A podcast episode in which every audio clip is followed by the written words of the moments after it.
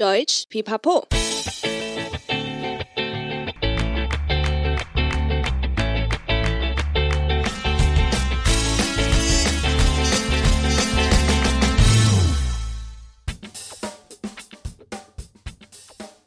Hallöchen，欢迎来到德语留言板，你的学习好伙伴。欢迎大家来洗版，我是版主 Stefan。又到了德语留言板的单元啊，不知道上一集冠词的内容有没有帮助到大家呢？就我而言啊，其实也刚好趁录制的时候再复习了一下冠词，诶，熊熊发现很多之前没有注意到的细节，我觉得也算是特别的收获啦。那这集我们再次请到了教学经验丰富的安雅老师，所以今天的内容绝对值得期待跟学习哦。先欢迎安雅老师。Hello，听众们，大家好，我是安雅，很高兴又来到节目上，希望今天也能够帮助到正在学习德语的大家。嗯，没错，在开始之前啊，再次提醒大家，最后结尾还有一个小小的比安卡小教室，因为我们陆续收到很多粉丝的提问，有一些比较常见或需要花时间整理跟解释的问题，我们都会特别的收录在这个小教室里面，由比安卡来为大家做解答。你看看有没有这么贴心啊？所以，听友，你还等什么呢？现在就可以先到留言板提问喽。对呀、希望我们能够帮助大家厘清更多关于德语学习的问题。那 Stefan，今天你想要讨论的是什么主题呢？哎呦，哎呀，老师，你很熟悉流程的呢。那我先偷偷的说一下，这次我搜集到的问题是跟句型有关的内容哦。上集我们聊到了单字，接着我们就要开始学习如何把单字组成一个完整的句子了，对吧？没错。就像上次我提到的，句型跟单字之间的关系是骨与肉的关系。文法和句型的结构呢，在句子中其实像骨头。嗯，你要把学到的单字像肉一样这样子放上去，它才是完整的一体哦。Ja, stimmt。那句型结构在德语呢，它有它的逻辑在。掌握基本架构其实很重要，但这个内容要说也可以说非常的久哦。Stefan，你打算从哪里开始呢？哎呀，老师别急，我先拿出我专业的小道具铅筒来演。嗯，我先抽出今天的第一个问题，来自新竹的阿雅问：学德文的时候常常听到 V 问句，请问 V 问句到底有哪些呢？学德语刚开始一定会接触到 V 问句，哎呀，老师，你可以帮我们稍稍的统整跟说明一下有哪些的 V 问句吗？我知道英文有五个 W 跟一个 H，德文也是吗？嗯、其实差不多，呃，但是你知道，因为德文的变化呢又更多、更复杂，而且它在语法架构上跟英文有很大的不同。今天我们先在节目上跟大家介绍最常见的几个 V-Frage。嗯，好，好，第一个哈是 Wie，就是我们在一开始学德文的第一个问句哈，呃，Wie 就很像英文的 How，、嗯、那它的中文翻译是如何？对。在用 wie 来问的时候呢，我们大部分一般都是问对方的一个，比如说品质啊、数量、状态，嗯，还有方法等等。那我们就会比较常会用到这个 W-Frage，这个 wie，嗯嗯。好，例如说我们在第一课的时候，我们就会接触到 Wie heißen Sie？对，那这个 Wie heißen Sie 就是问说您的名字是如何？对，就是您如何称呼的意思。对，嗯。那第二个呢，我们初学者会接触到这个 W-Frage，第二个是 VAS，。对，什么的意思？意思嗯、对，那例如说，呃，Was sprechen Sie？嗯，您说的是什么语言？嗯，对，Was essen Sie？嗯，啊，您吃的是什么呢？嗯，如果我们要拿英文的句型来这边做比较的话，那有时候呢，英文会用呃 What，Was 就有点像英文的 What。嗯，对。可是在，在呃问句上面是会有一点点不太一样的。嗯嗯嗯。好，例如说我们问名字，我们会这样 Wie heißen Sie？嗯。对，或 Wie ist Ihr Name？对对，可是像呃英文的话，就是 What is your name？嗯，就会比较有点像 Vas 的用法。嗯，对对，有点不太一样。嗯、对，是不太一样的哈、嗯。那我觉得 Wie 听起来会让人觉得比较呃 höflich，比较礼貌一点。嗯嗯嗯。好，那第三个是 Wer。Wer 的话是有像英文的 who 谁的意思，嗯，对。那它是用在于问人的部分，嗯，好。那我们在问的那个对象哈，不管对方是谁，男生、女生或者是什么东西，好，那我们会用 Wer 来问，嗯，对。那 Wer 的话，它是我们 W 问句，呃，跟前面两个比较起来，它是有区分出格位的，嗯，好。Wer 我们在句子是主词，对，谁哈？Wer ist das？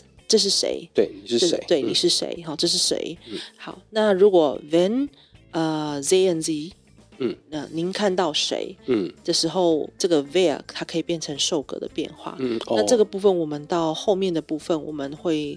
呃，有机会会再跟大家解释哈、嗯。对，这部分比较复杂一点。对、嗯、对，因为它还有牵扯到一个受格的部分的文法在里面。嗯嗯嗯，没错。嗯，那第四个呢，就是我们会用 wo。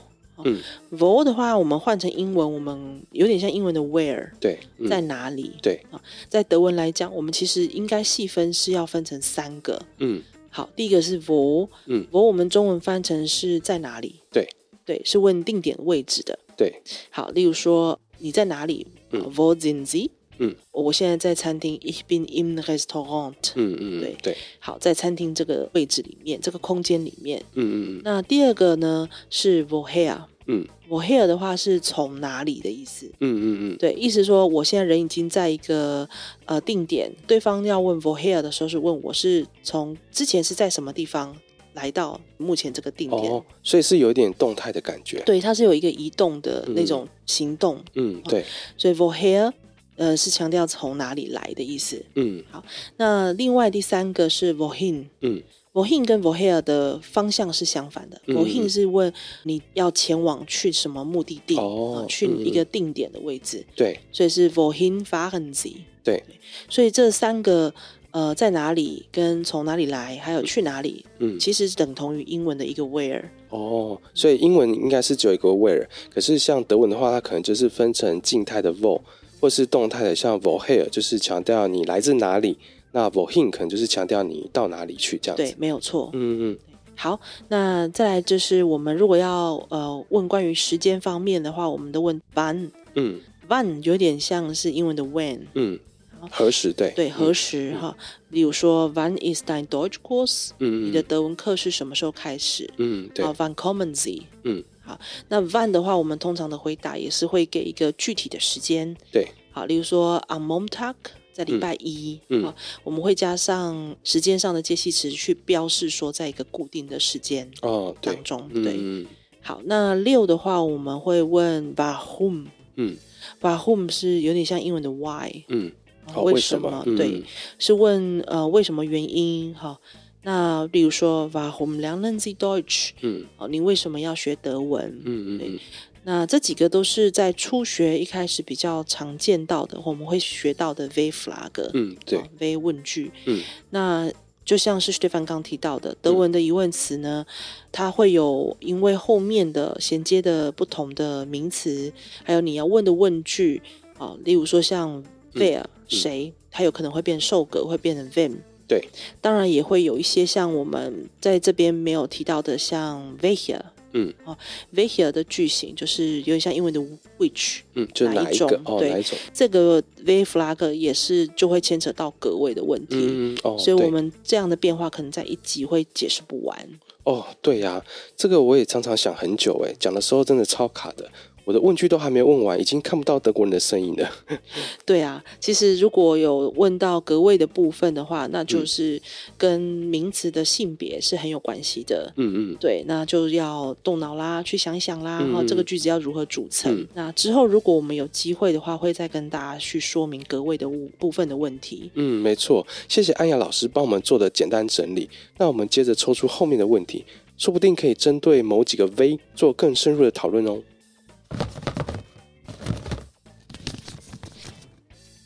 第二个问题是来自高雄的雪莉，常常搞不清楚 V 跟 vas 要用哪个，到底要怎么分辨呢？你看吧，安雅老师，我预言得很准吧？马上就抽到问怎么使用的问题。不过其实我刚学德语的时候啊，其实也常常在使用上会搞混，而且它跟英文的逻辑好像又有一点点小小的差异，可以请你再跟大家解释一下吗？嗯，对于初学者来说呢，呃，V 跟 Vas 这两个真的是困扰蛮多人的。嗯，真的。到底什么时候要用 V，什么时候用 Vas？嗯，其实我个人是有一个比较简单的分辨。嗯，真的吗？什么什么分辨啊？比如说像 V，我们可能一般会问比较有明确答案的。哦，嗯，对，Vas 可能嗯，他的回答可能是不确定的，或者是说他可能会有变化性的，没有固定形式的。嗯嗯，那你可以帮我们举个例子吗？好，比如说我们常问的就是个人的资料，好，电话、嗯、telephone number，嗯，呃，address，嗯嗯，啊，name 等等的哈。Wie ist Ihre Telefonnummer？嗯嗯，Wie ist Ihr Name？嗯，好像电话名字或者是。Wie alt sind Sie？嗯哦，年纪问人家年纪问年龄，对，像这种他已经有明确的答案了。比如说，我已经知道一定是有一个电话号码，或我一定知道我一定是有一个住址的。嗯嗯嗯嗯，对。哦，嗯，那这个部分我可能会用 Wie。还有就是像我刚刚说的，Wie 它有表达会比较客气的问的感觉。嗯，如果我就会讲说，Was is your telephone number？你的电话是什么？好像有点在质问的感觉。嗯，对，会觉得有点太唐突哈。那如果 Wie 有一种那种呃如何呢？嗯，您的电话号码是什么呢？是如何呢？会让他觉得比较有一点客气跟礼貌的感觉。好，另外呢，Was ist dein Hobby？嗯。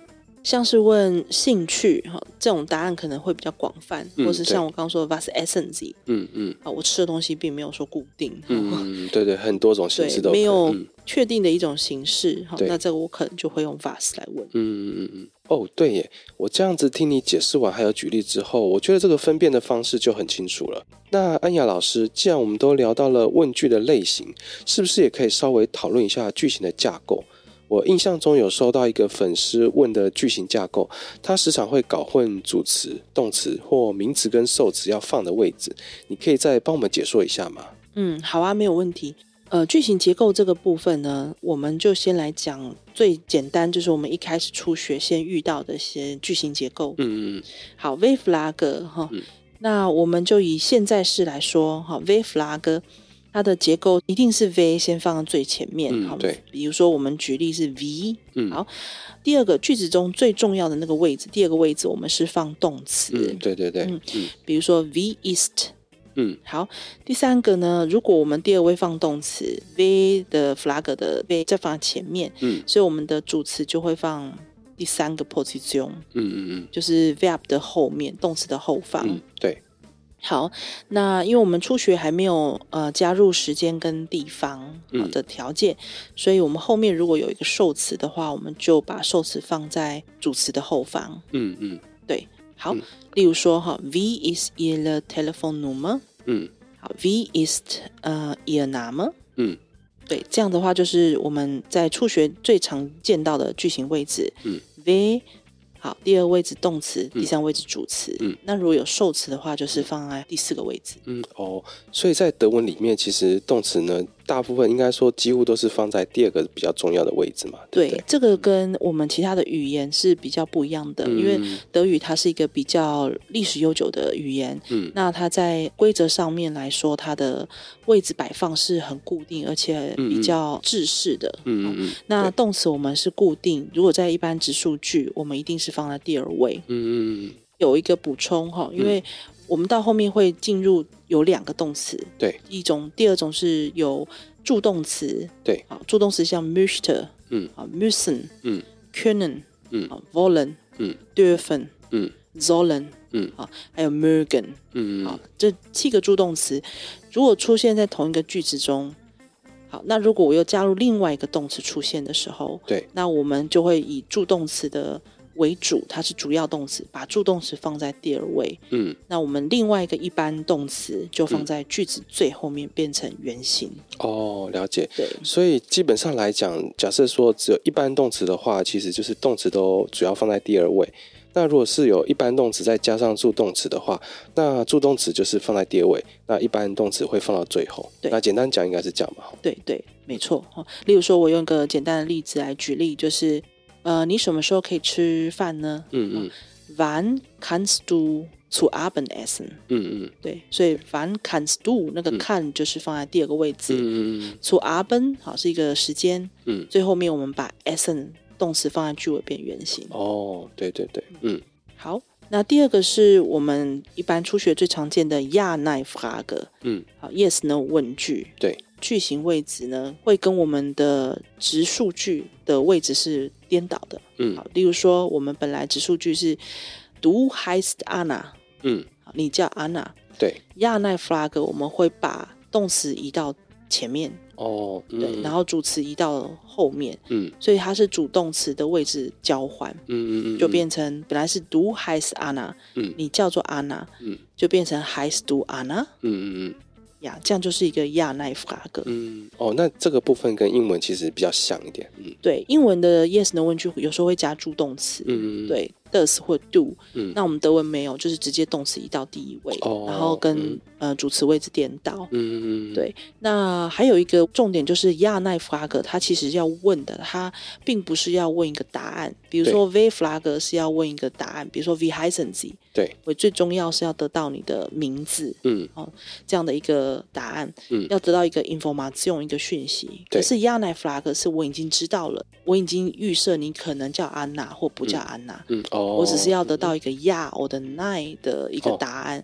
所以记得亚奈 flag 的时候，我们首先要回答的是亚我的奈。哦，对，要针对这个问题的结构先去回答。嗯嗯，还是读阿娜，亚还是阿娜，嗯，奈还是 Sophia，嗯等等的。好，那刚才我们有介绍，一开始我们初学德文的基本的三种呃句型，哈，一个是直述句，嗯，好，它的结构是嗯主词 subject，对，好，然后动词放在第二位，Verb。然后，如果没有时间，好，没有地方的条件下，我们后面是放 object，就是受词。对，好，嗯、比如说 Ich heiße Anton。嗯，好。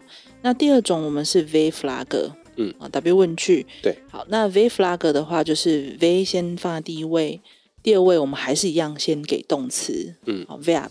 再来呢，因为第一位有 V flag 的疑问词在，所以我们的主词就放到动词的后面。嗯嗯，好，第三个位置。对，好，那第四个位置，如果我们没有时间、没有地方的条件下的话，我们就放受词。嗯，好，那第三种句型是 Ja Nein Frage，嗯，就是我们像英文的 Yes No 问句。对，好，那 Ja Nein Frage 的话，就是跟我们的直述句颠倒，所以。呃，先动词丢句首，然后主词丢后面，嗯，好，然后后面我们就放受词，嗯，这三种句型，那我们还有讲到就是助动词的部分，德文有七个助动词，哈，有 möchten 想要，können 可以，dürfen 允许，müssen 必须，sollen 应该我们建建议的时候会使用的，还有 wollen。打算有一个计划性的，嗯，还有 mögen 好喜欢，喜欢，嗯，对。如果我们的直述句出现了助动词的话呢，那我们记得就一定要把动词普通动词留在句尾最后面，原型，对。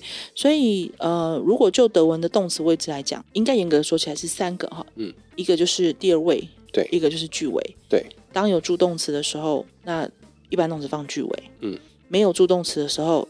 就放第二位，对，一般动词就放第二位，对，一般动词放第二位。那如果是 Ja Nein Frage 的话，就是动词放句首，嗯，跟主词位置对调，嗯嗯嗯，对，没错。简单来说，就是这三个句型的整理。哇，安雅老师解说的真的很浅显易懂，条理分明哎。我也刚好再复习了一次 V 问句跟句型的结构，希望这次应该不会再还给老师了。希望大家听完后可以清楚的掌握飞的使用时机，还有句型上要怎么把各个词汇做排列组合。还有别忘了哦，只有在日常生活当中啊的情境里面多练习造句，德文才会持续的进步。另外，如果你还有任何德文学习上面的问题，欢迎私讯德语噼啪聊，或是在 FB 的社团里面发问哦。嗯，快去洗我们版主 Stefan 的版哦。Richtig，那我们下次见啦！谢谢今天收听的你，喜欢我们内容的话，记得订阅德语噼啪聊 Podcast，还有 IG，一起丰富你的德语生活。还有记得在 Apple Podcast 给我们五颗星的评分哟。Bis zum nächsten Mal, wir freuen uns auf dich. Dein Stefan und Anja. Tschüss.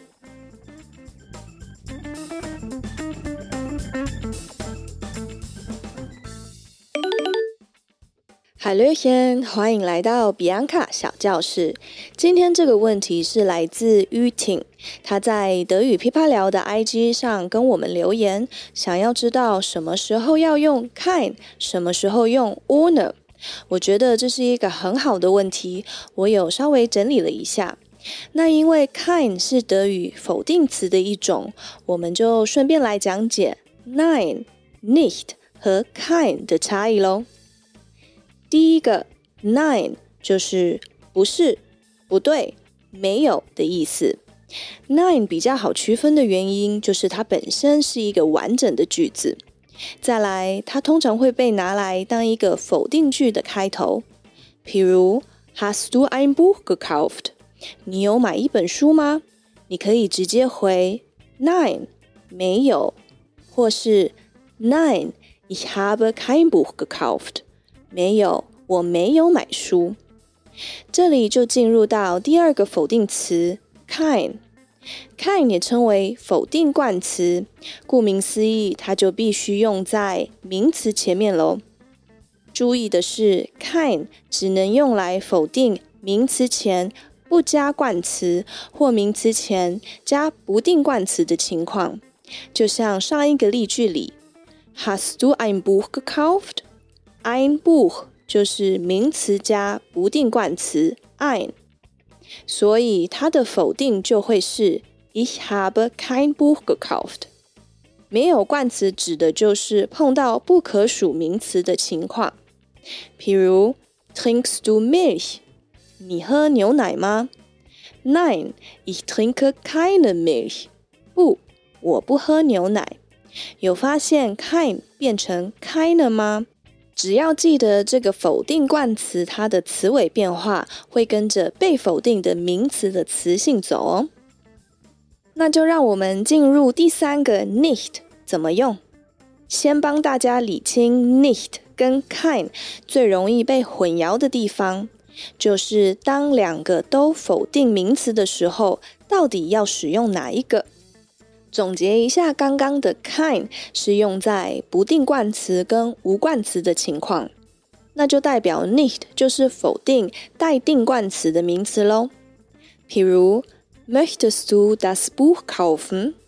你想要买这本书吗？Nein, ich möchte das Buch nicht kaufen。不，我不想买这本书，但是我可能会买别的书哦。如果换上 kind 变成 Ich möchte kein Buch kaufen，意思是我不想买书，不管哪一本都不想买。感觉到两个的差异了吗？当然，nicht 的用法比较广泛，它除了否定名词以外，也可以否定整个句子或是句子里的某个成分。譬如否定形容词，Er findet die Schauspielerin nicht schön。他觉得那个女演员不漂亮，或是否定时间状态。Er arbeitet nicht den ganzen Tag。他没有整天都在工作。那现在又要来一个小叮咛喽，nicht 放在哪里也很重要。同一个句子，nicht 移到后面去就变成 Er arbeitet den ganzen Tag nicht。他整天都不工作。否定的则是整个句子。最后，当然还是要聊到于婷问的 kind 跟 owner 的差异喽。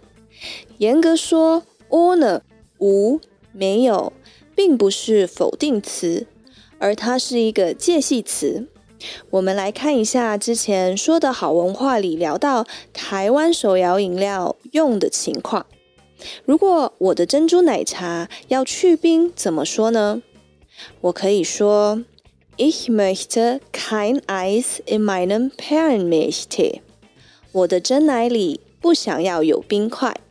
我否定的是 ice 冰块这个名词，而这边也只能用 kind，不是 nicht，因为 ice 是不可数，所以是无冠词的情况哦。套上 nicht 则会是 Ich möchte nicht Eis in meinem Perlenmilchtee，是不是听得出来有点怪怪的呢？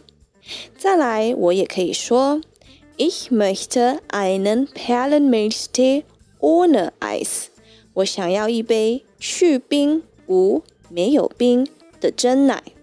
这里我并不是直接否定冰这个名词，而我是借用介系词。Owner 来更详细的解释我要的真奶的特性是什么？是无冰块的真奶。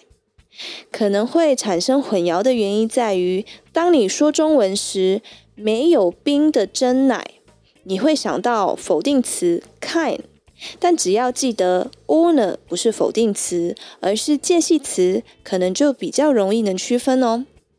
那于婷发现这两个差异是在我简短说去冰 u n ice，而不是 kind ice。因为没有上下文，所以只看文法，其实两个都可以哦。很谢谢于婷的观察，他可以观察到那么细微。我们会在网站跟 IG 再放上辅助的图文说明，让大家更清楚哦。好的，今天的 Bianca 小教室就到这里，欢迎大家来发问，说不定下次的小教室就换到你的问题喽。Cheers, Dinah Bianca。